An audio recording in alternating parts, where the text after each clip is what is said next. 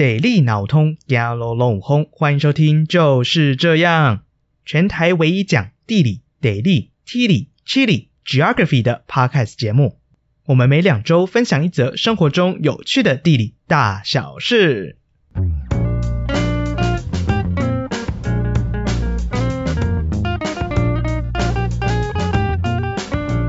Hello，我是宝哥。哎，没错，今天只有我一个人而已。录音的今天是八月八号，也就是《俗女养成记》第二季上架啦，不知道大家追了没？那也是东京奥运的闭幕日，各位拍友有没有追踪这两个礼拜的奥运比赛呢？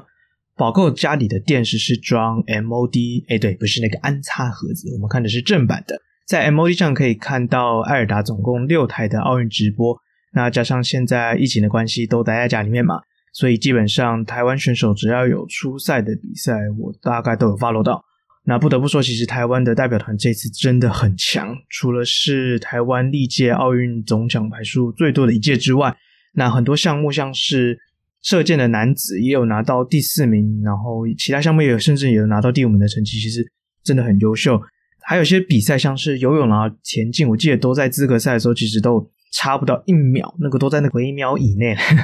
微秒以内，然后就能晋级，其实真的也很可惜。那也代表台湾，其实，在近几年来，我们的运动发展其实越来越的成熟。那相信可以期待二零二四的巴黎奥运，我们也可以有更好的成绩。这两个礼拜的比赛看下来，其实心脏都还蛮痛的。那个比赛张力真的很强，像是桌球的比赛，桌球男单现在的。台湾国民金孙林昀儒，他在准决赛跟铜牌战，尤其这两场对上现在的球王中国的樊振东，跟德国好手奥恰洛夫的那两场，这两场真的很精彩，两边都是世界顶尖的高手，那个拉锯非常的接近。有时候想说，假装去一下厕所绕一圈，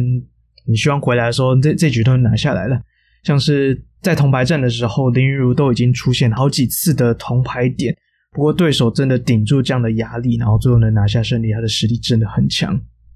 宝哥从小是打羽球的，大概国小的时候还要专门请教练来教羽球，然后所以一直很关心羽球的项目。那这次世界球后戴资颖跟男双 couple 林洋配，他们能拿下奖牌，其实真的很开心。这边也小小工商一下好了，就是其实这是我私人推荐啦，就是在今年的九月。呃，在台北的小巨蛋还有羽球的台北公开赛，那这是基本上是每年的羽球盛事。我自己是从大学期间四年期间，其实每一年都有去看，然后包含毕业之后，除了去年因为疫情的关系停办之外，我每年都有去。往年的比赛其实像是这次台湾的选手，包含戴资颖啦、王齐麟、周天成，其实他们在过去都曾经在这个比赛拿下过冠军，然后也像是。呃，这次在羽球的男子双打的决赛的时候，中国组合是刘雨辰跟刘雨辰跟李俊慧，他们这两位其实也在过去曾经拿下过台北公开赛的冠军，所以其实非常值得大家推荐。如果对球有兴趣的话，或是对运动有兴趣的话，其实也非常推荐大家来看台北公开赛。它在九月初，我刚查了一下，在网站上目前还没有开放预购售票。可能是因为疫情的关系，目前他们可能呃主办单位还在观望当中。不过我相信，可能过八月中，或者是说不定这个礼拜就会有预购票的消息，所以也请大家可以多多关注哦。关于奥运的部分呢，我们就是这样的团队，其实也准备了几集，想跟大家来聊聊奥运的地理啦，或是有关运动的地理学。诶，没想过哈，地理学也可以扯到奥运或是运动里面来，那也请大家多多期待哦。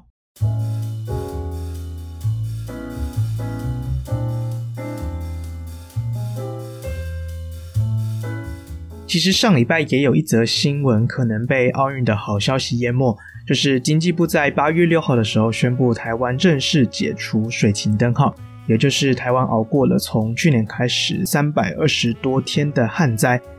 看到这则新闻的时候，其实很有感触，是因为今年台湾从大概五月左右的时候缺水，尤其是台湾的中南部地区缺水的情况非常严重。很多地方的二期稻作是没办法开始，那也有像果农啊或者蔬菜农，他们其实用不到水，其实真的损失非常惨重。另外，像是宝购家在台中，有好长一段时间，我每个礼拜都要限水两天。精确一点，应该是说限水四十八个小时，从每个礼拜二的凌晨零点到星期三的晚间十二点，总共四十八个小时，自来水公司是不会供水的。那段期间的生活作息跟生活环境就变得有点不太一样啊。我们家自己是每个礼拜一会开始储水，那也会尽量拖晚一点再洗澡，虽然好像没有差到那几个小时。到了星期三就会再拖到隔天星期四的凌晨开始供水的时候再洗澡。平常也会开始家里的除湿机就打开，然后拦截空气中的水分，然后都会用除湿机的水拿去冲马桶。不过也蛮幸运的是，虽然呃我家的这个社区总共是二十多户共用一个水塔，不过大家都还蛮节省在用水的，所以真的还没遇到打开水龙头是没有水的情况。但也有听说，台中其他地方就没有那么幸运，他们必须是提着大小水桶到不知道水利公司还是水利署提供的集水站，然后有些会在国小的前面啦，或者是区公所的附近，或者是社区的聚落的大马路口，然后会有个大型的铁桶，然后很像就一般家里如果是你是住在透天厝的话，会是可能像是顶楼的那种大的铁桶的水水塔，然后可以在那边供水。那我家附近的公园其实也有，大家在新闻中看到，就是真的有开始凿井挖地下水。那这个是在台中生活了二十几年第一次遇到的状况。那一段期间对我来说最不方便，就是如果真的有要事或是急事必须出门处理的时候，外面原本有些提供厕所的地方，像是咖啡厅啦，或者是加油站、速食店这些地方都暂时不提供厕所。不过出门总是可能有个三急嘛，但是就必须憋着回到家才能处理。从那阵子开始之后，就也蛮认真开始注意台湾的各大水库的水情，然后那时候会上一个网站叫台湾水库即时水情，呃，各位朋友可以呃 Google 一下，应该就第一个就直接看到了，上面有台湾热心的网友汇整了每天呃各个水库每天回报的水量。那真的很惨的是，像是供应台中的鲤鱼潭水库跟德基水库，那个时候真的最惨的时候，可能剩不到五趴的存量。不过也观察到一个蛮有趣的现象，就是在这个网站，它是按照水库的地理位置排列的，所以最上面的地方是基隆跟台北的水库，那越往下拉就是越南边的水库跟离岛的水库。北部的地区包含像是基隆的新生水库啦，或是台北的翡翠水库。那时候都还有到八十几趴或是九十几趴的存量，但中南部地区就可能剩不到十趴，真的真的蛮惨的。那这个时候地理眼就 bling 看到，就是一闪而过。如果同样是因为去年的梅雨季极短的关系，以及没有台风入侵的关系，所以造成去年基本上降雨量非常的少之外，为什么台湾的水资源会有这样南北上的差异呢？也就是今天想跟大家呃讨论的话题。就是台湾的水资源是不是有南北上，或者是台湾岛内有空间上的差异呢？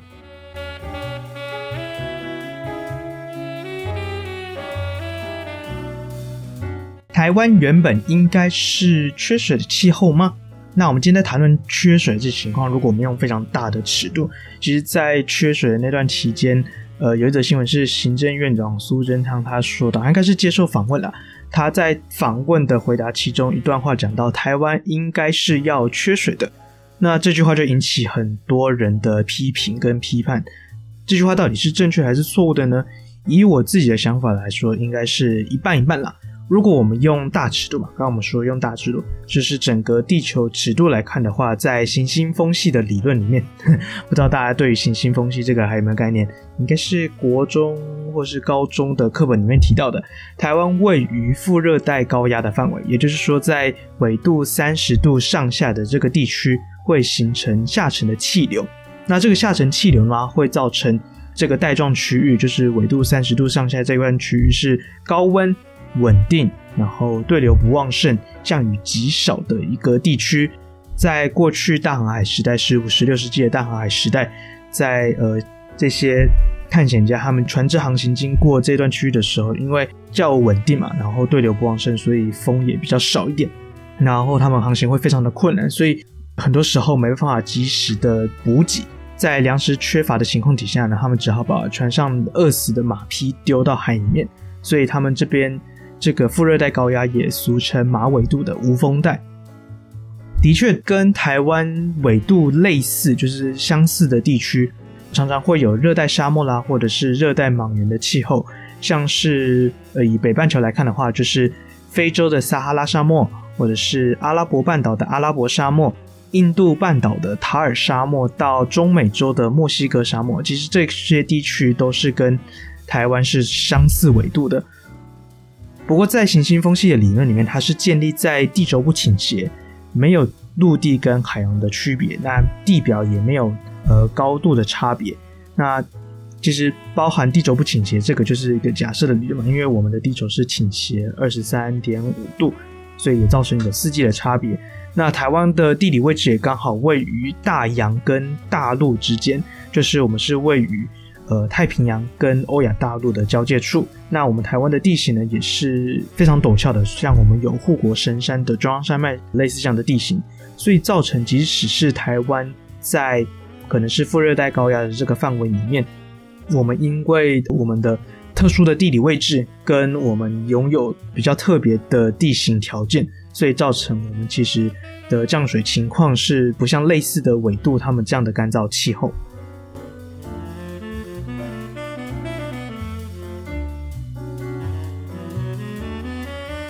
我们如果把尺度再拉小一点，回到台湾的本岛上面的话，其实就可以直接发觉到，其实，在南北的空间差异上已经就有呃差别，包含在降水的部分，像是台湾的主要降水来源是有梅雨跟台风嘛，那在北部地区的话，其实还有冬天的东北季风，那加上我们的地形的关系，所以其实造成北部地区有不少的降水。那所以我们可以从降水这个部分来看，是北部地区他们偏向是全年度一年四季基本上都有降水的可能性。那相对于南部来说，南部就比较偏向是。集中在春季、夏季到秋初这段期间，包含梅雨、台风跟西南气流带来的呃带来的对流，然后有时候甚至到秋初的时候还有一些台风。不过到冬季的时候，基本上是没有水的情况。因此，去年也就是二零二零年的梅雨跟台风相对往年较少的现象，那这样就已经造成空间上的差异。也就是说，北部地区他们即使没有这些降水来源，那仍然有秋末开始的东北季风所带来的雨量。那相对南部原本主要依赖是梅雨跟台风这样的降水，尤其集中在春季到秋初这段期间的降水。从来源端来看的话，北部就是相对其他地区较为稳定。这一点我们也可以从气象局的降水数据来佐证。去年十月开始，北部以外的地区，包含中部、南部、东部跟离岛地区的降水，的确不如北部地区每个月仍有稳定的来源。那我们也相信，这个就是产生今年缺水的原因之一。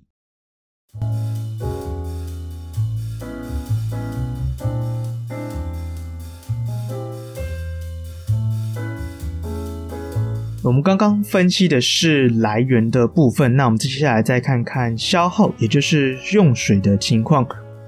一般来说，我们会直接觉得人口较多的地方用水量就会比较多，像是台湾人口大部分都集中在北北基、桃园这些北部地区，那他们的用水压力应该就比较多啊。那为什么这次缺水会是在中南部地区呢？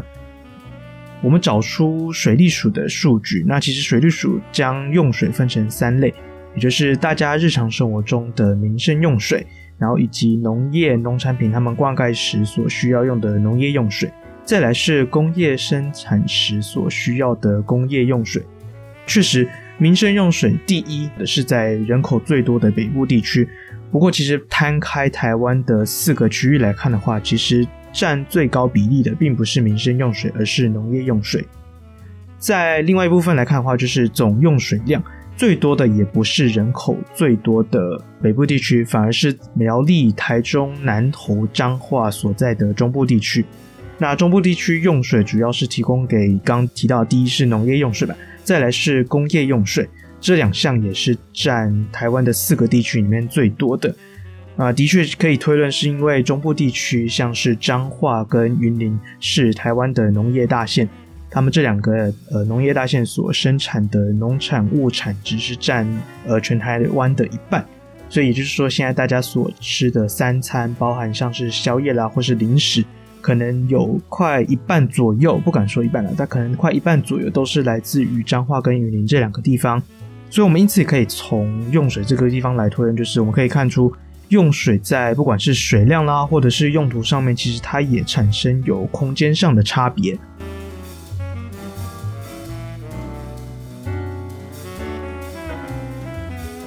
那我们整理刚刚提到的，就是包含降水跟用水上它们空间上的差异。降水在北部地区的话，就是较其他的地方来的稳定。其他地区包含呃，尤其是中部跟南部地区，他们其实主要依赖的是梅雨跟台风。那用水方面的话，其实北部地区他们的农业活动较少，因为人口密集，人口比较多，他们农业活动较其他地区来的少，所以即使民生用水。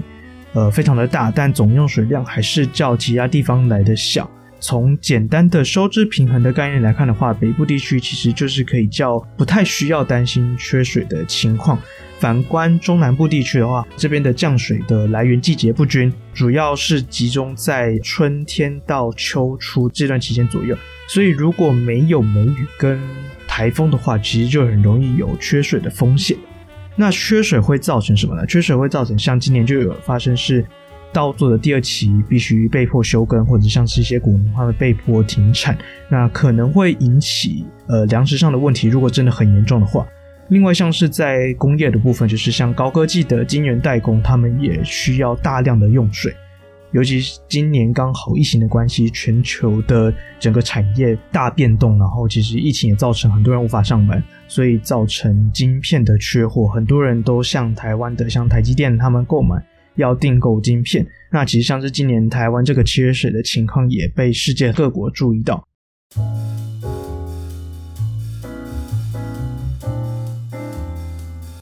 所以最后我们来提到是气候变迁。那我相信大家其实应该也蛮有感觉，是近几年来的气候变迁非常的迅速，包含像是前阵子在欧洲的德国发生的水灾，或是前几天在中国赈灾发生严重的水灾，那个地铁直接被水淹没，那个情况真的很可怕。那我们难以确保未来台湾不会再发生没有梅雨或是没有台风这样的情况。那如果我们要避免之后再度发生旱灾，我觉得第一点就是。节约用水，其实其实这个是大家个人都可以做到的事情。那我觉得另外一点是值得大家多多关注的是公共政策的部分，包含像是水资源的建设，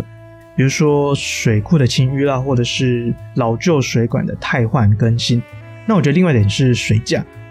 台湾的水价一直是全球最低的国家之一。那比起欧美或者像是我们邻近的日本或是韩国，台湾的水价一直都很低。其实台湾人在注重水资源的方面并不是非常的注重，那相对于电来说，其实关注度较少。那我自己的观点就是，这个是我自己的想法，就是其实我并不是说一定呃水价提升，我们的水资源就会被重视，而是如果今天我们涨了水价，但是这个水价有一部分是拿来做这些水资源的建设，或是拿来做水资源的开发。就是包含呃，不知道大家有没有追踪我们的 Instagram？我们的 Instagram 呃，我自己写的专栏，那就是我的全世界。我们这一系列是在介绍那些没有河川的国家，这些国家里面，他们比台湾还要更严重缺乏水资源的情况下，他们做了非常多的措施来增加自己的水资源，包含像是科威特他们用了很多海水淡化厂啦，类似像这样的研发，如果我们台湾能抽出一部分的水费来做水资源的研发。其实以我自己的观点，我是蛮支持这样的情况底下来涨水费的。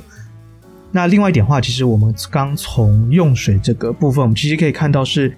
产业非常直接影响到用水量，甚至是连农业都占到非常大的一部分。那我觉得这个在未来包含是呃全国的政策或者是县市的政策，其实。我们大家在呃产业发展或是在拼经济这样的想法底下，其实我们可以更加注意的是，其实各个产业或者是哪些产业的比例如何，其实是非常呃直接影响到用水的用水量。那如果我们今天在产业发展的情况底下，我们如何能更有效率，或者是能避免掉过量的用水的话，其实这个都是我们可以多多值得注意的地方。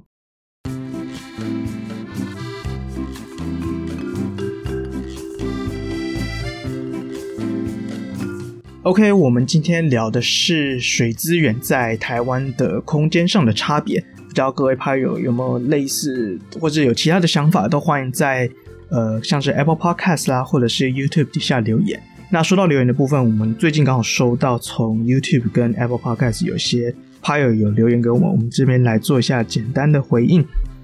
啊，我们先从 YouTube 开始好了。YouTube 的话，在我们跟台大合作的企划其中一集里面，有一位叫 Jane Tan，他留言是说：“真是没听过这样的 Podcast，让人耳目一新。只是 Medium 的连接无法使用哦。”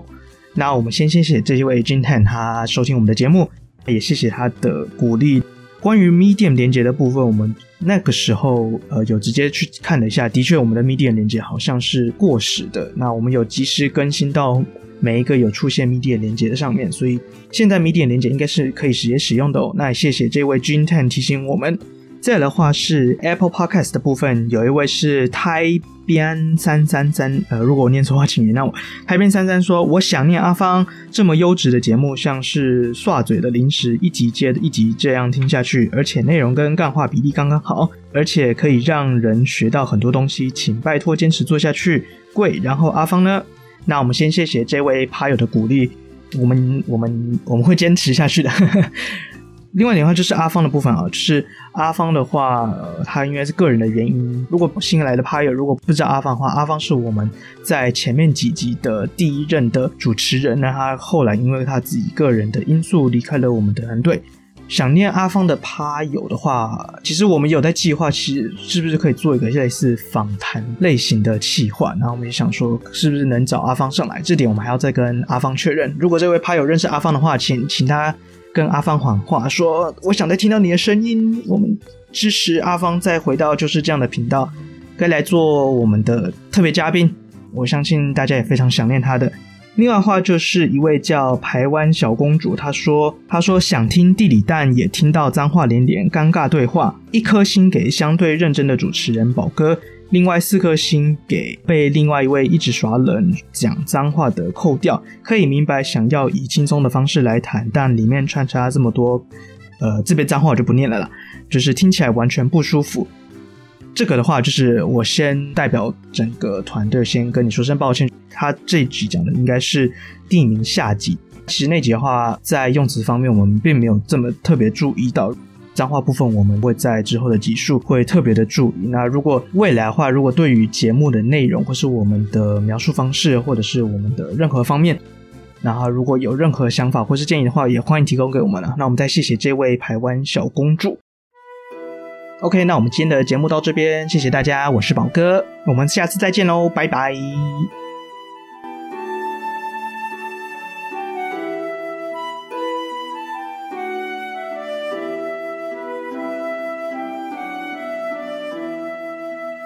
各位趴友，欢迎点下方的链接到我们的 Medium 部落格看更多的图文说明。另外，也欢迎追踪订阅我们的 Instagram，就是这样 Official，和我们分享你观察到生活中的地理大小事。如果是使用 iPhone 的趴友们，请一定要五星推爆，点满五颗星评价，拜托拜托。就是这样，我们下次再见喽，拜拜。